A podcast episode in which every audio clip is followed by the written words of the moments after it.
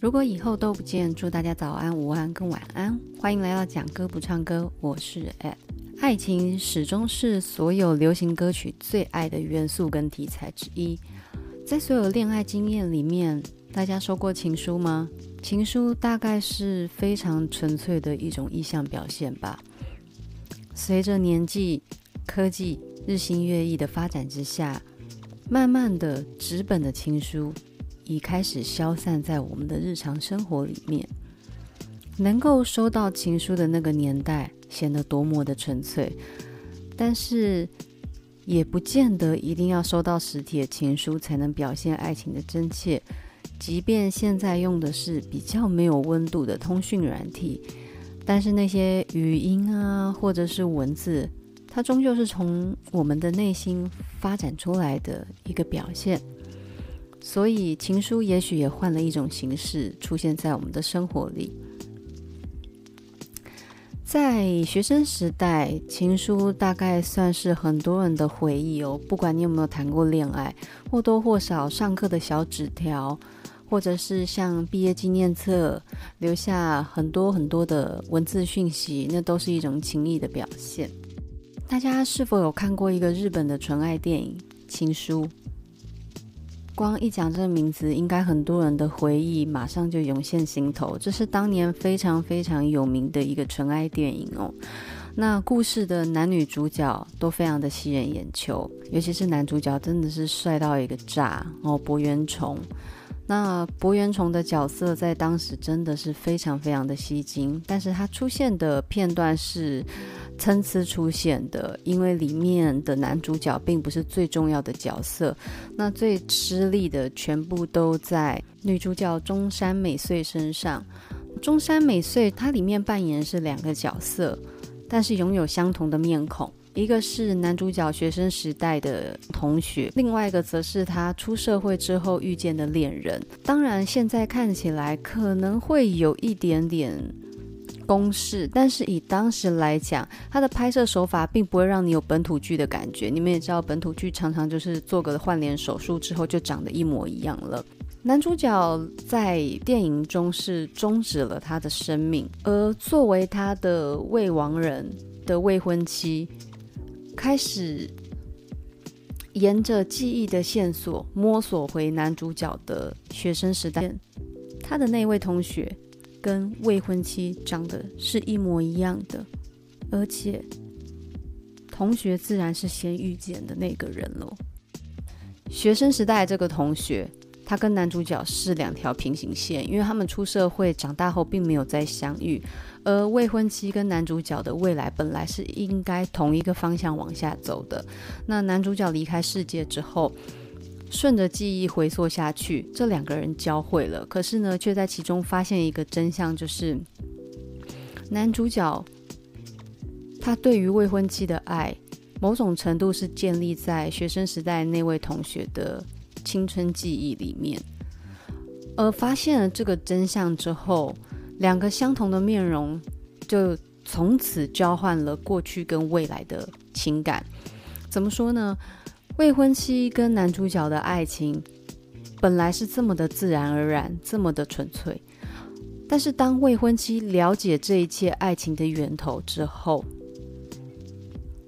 她在过去的一切突然变得不那么真实了。会想着，所以那份爱多多少少是掺杂着另外一个人的爱情吗？而同学的这个角色，一开始他都他的过去跟未来都跟男主角是无关的，只是有一点点交汇。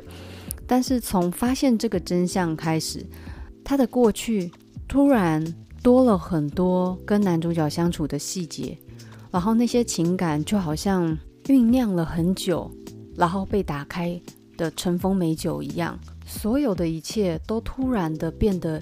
充满了意义，不再只是一个回忆的呈现，跟一个流水般的记忆。从此之后，未婚妻她必须抛开这份感情去往下走她的人生，而男主角曾那么深深喜欢的那位同学，他今后的未来，他必须要为这份迟来但是已无法被完成的爱情，似乎要永远的带着这份惆怅活下去。哦，这是看完这部电影的感觉。当时一起搭配出现的音乐作品就是张学友的《情书》。歌曲《情书》它呈现的角度，就不是那一种陷入在深深哀愁的角度。它是以一种旁观者的角色去给予陷在爱情里面的人的建议。这首歌在跟女主角她发现真实的感情，并不是她想象那么纯粹的那个角色情况呼应之下，其实是蛮适合的。我们在谈恋爱的过程里面，常常都会有一种命中注定的感觉。大家有没有看过另外一部电影叫《恋夏五百日》？《恋夏五百日》是很经典的爱情电影。他以一个男主角的视角去呈现一段非常简单而直白的爱情，但是呢，他刻意的以男主角 Tom 的角度去观看这一段爱情所有的细节，仿佛一切的都是那么的自然而然，仿佛一切都是因为 Summer 她是一个渣女，所以这段感情没有办法被完成，然后 Tom 只是一个被爱情高手玩弄的可怜男子。但是那部电影里面其实有很多细节都让大家可以慢慢的捕捉到，其实这段感情并不是想象中的命中注定。它里面就有出现对于歌曲的理解，两个人一起在唱片行，然后对于音乐作品观赏角度的不一样，然后再来一起看了那部经典的毕业生的电影。汤姆看见的是一种无畏的追求。耗尽全力的爱下去的那一种猖狂，可是 Summer 他在电影里面看见是一种对于未来茫然的不确定感，他需要一份安全的爱，但是他眼前的人给不了他，所以就算他们尝试亲吻、尝试牵手、尝试拥抱、尝试上床。做了一切所有情侣都会做的事情，可是最终没有走在一起。而后半段电影则用另外一个角度告诉你，在 Summer 的眼里，Tom 是怎么样的一个男生。那在这个电影两个角度去看同样的爱情，你就会知道，没有所谓的命中注定，完全没有。所谓的命中注定，是在一切理性的条件都应和的情况下才会成立的缘分。如果没有那一些理性的条件、客观的分析而产生的火花，它并不足以燃烧很久。所以，恋下五百日的最后，秋天开始了，这是另外一个还蛮好的结局。它赤裸地展现了对于爱情观两个不一样角度的叙述。情书呢，它里面也是用这种方式告诉你，不用太执着，要试着。告诉自己，能给自己幸福的人，就是本身，就是自己，就是我，并不是寄托在别人的身上，把希望都放到别人身上，运气好赌对了，运气不好，所有事情都崩溃，这并不是一个很明智的爱情观念。那我们今天直接进入到正题哦。你受了憔悴的人，我好心疼。有时候，爱情比时间还残忍，把人变得盲目而奋不顾身。忘了爱要两个同样用心的人。以一个旁观者的角度，我们可以理解为，就像刚才情书里面的未婚妻，她发现真实的爱情并不是她想的这么的简单，更多的是她所爱的人。爱着他的同时，也爱着另外一个人。那我们这个唱歌的角度，就好像在安慰他一样：你瘦了，憔悴的人，让我好心疼。有时候，爱情比时间还残忍。其实，时间反而是最宽容的，他对待所有人都是一样的。每个人拥有的时间分量都是完全相同的，不会有谁比较多，谁比较少。我们讲的是时间单位，那当然你说在医疗上面，有钱的人的确是可以用钱来换取更多的寿命哦，这是另外一个议题。但是我们讲的每天的二十四小时都是一样的分量，所以时间反而比较公平。可是爱情从来都没有公平，爱情是一种感觉，爱情它所带来的伤害往往比时间的无情还要更可怕。友情反而是伤害的来源，把人变得盲目而奋不顾身。为了爱，为了你眼前让你快乐的那个人，那个感觉，而你会忘记自己的处境，忘记自己的状况，甚至忘记呢，爱是需要两个都有感情、都愿意付出的人，只是单方面的爱情很难成立跟长久。然后下一段再唱，你醉了，脆弱的藏不住泪痕。我知道绝望比冬天还寒冷，你恨自己是个怕孤独的人，偏偏又爱上自由自私的灵魂。这一段就唱出了这段感情的角色。你喝醉了，你变得非常的不堪一击，想哭就哭，而哭的样子又完全掩藏不了，让人发现。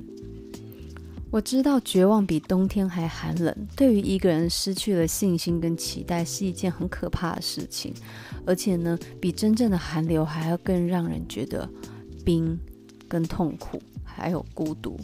你恨自己是个怕孤独的人，你讨厌自己是一个这么怕寂寞、这么需要爱的人，可是呢，却爱上了一个自管自顾、完全没有去想到你的一个自私的人。你带着他唯一写过的情书，想证明当初爱的并不糊涂。他曾为了你的逃离颓废痛苦，也为了破镜重圆抱着你哭。很遗憾的事情是，在爱情的世界里面，如果爱不在了。留下的只字片语，留下的回忆，都只是壳而已。你只能留下那个外在的形式，你留不住对方的心。所以那个画面是一个痴情的人，仅仅留下那一封当时已经没有任何意义的情书，只想要证明当初爱这个人是没有错的，他也曾被爱过。而记载了是曾经呢，他爱的对象也曾在意他、在乎他、要紧他、为他伤心过。他想告诉唱歌的人，他这份爱情并没有真的白白牺牲，没有白白浪费。这封信代表了曾经的那个人，他也曾经的真心回应，但是。真相就是这一切都没有意义了，那个人已经不在了。好可惜，爱不是几滴眼泪经一封情书，哦，这样的话或许有点残酷。等待着别人给幸福的人，往往过得都不怎么幸福。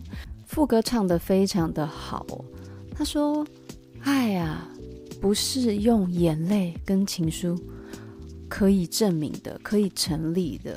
这样的话听起来很残酷，可是把幸福寄托在别人身上，把幸福的权利交在别人手上，来告诉自己可不可以得到，这样的角色往往都不会真的幸福，因为你的幸福是被动的，是被掌握的，你不能决定自己的命运，决定自己生活的面貌。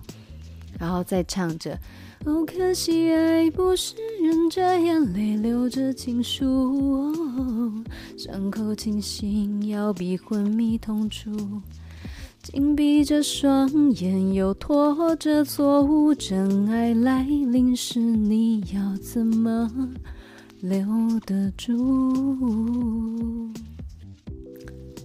在所有失恋的人，你在伤心的时候。当然，这样歌词是听不进去。可是等你缓过神来，这首情书后半段他讲得很好。爱不是忍着眼泪留着情书，伤口清醒要比昏迷痛楚。他知道清醒去面对受伤的事实是非常残忍的。可是当你选择逃避，沉溺在那个爱情的幻梦里面，对于事情一点帮助都没有。而且一错再错，没有办法让自己回归到一个正常生活轨道。最后一句，真爱来临时，你要怎么留得住？这句歌词让我想到一个很有趣的影集哦，它叫《世界奇妙物语》，从一九九零年就开始一路直播，每一集大概半小时到一个小时之间。有一集叫做《同坐一桌的恋人》，这个故事呢非常非常的疗愈，它大概只有二十分钟哦，比较小品的。故事里面的女主角，她立志就是嫁给现任的男朋友。因为她知道现任的男朋友就是她最爱的那个男人，她要跟他走一辈子。她的爸爸有交给她一只手表，而女主角呢，认为她现在的这个男朋友就是最有资格戴上这个手表的男人，因为这就是她未来老公的象征物。但是你在影片的内容里面，你可以看到，当时这个女主角男朋友并没有很尊重这个女生，但是女生沉浸在自己的。美好编织里面，所以她会去刻意忽略掉那些男生对她不好的地方。在那些互动过程里面，或多或少都会让女主角很低潮，但是她仍旧相信那就是她未来命定的对象。那直到有一天，她走进了一个咖啡厅，在那个咖啡厅里面发生了很奇妙的事情。原本晚上的咖啡厅，在一个转场就变成了白天的景象，而眼前出现了一个老人家，其他桌都是空桌，他偏偏呢问了女主角可不可以跟他坐同一桌。那女主角个性是非常温和的人，她当然也欣然同意。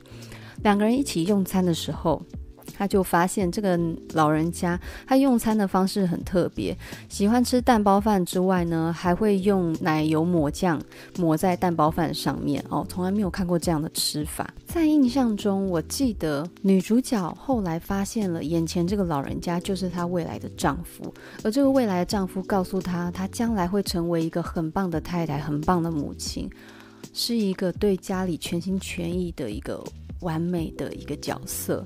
然后大家都很幸福、很快乐，因为他的存在。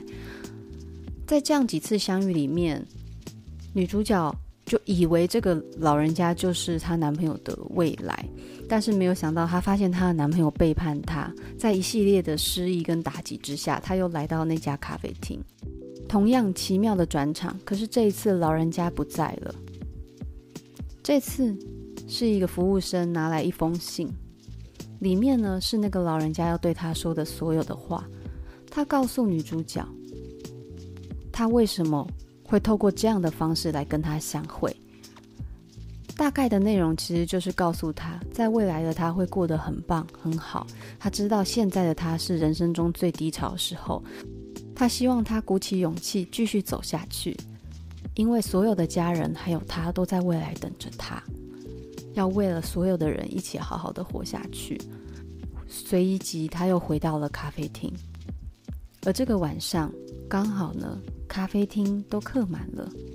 有一个人，他必须要跟他并桌，是一个陌生的男人，点了一份蛋包饭，点了一份蛋黄抹酱，熟悉的动作，跟那个不断给他鼓励的老人家一模一样。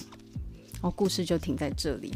这整个是非常温馨的小品，因为《世界奇妙物语》大部分都在讲一些惊悚的灵异的故事，然后少部分会非常的感人，或者是非常的超现实，然后让你觉得很好笑、很幽默或很温暖。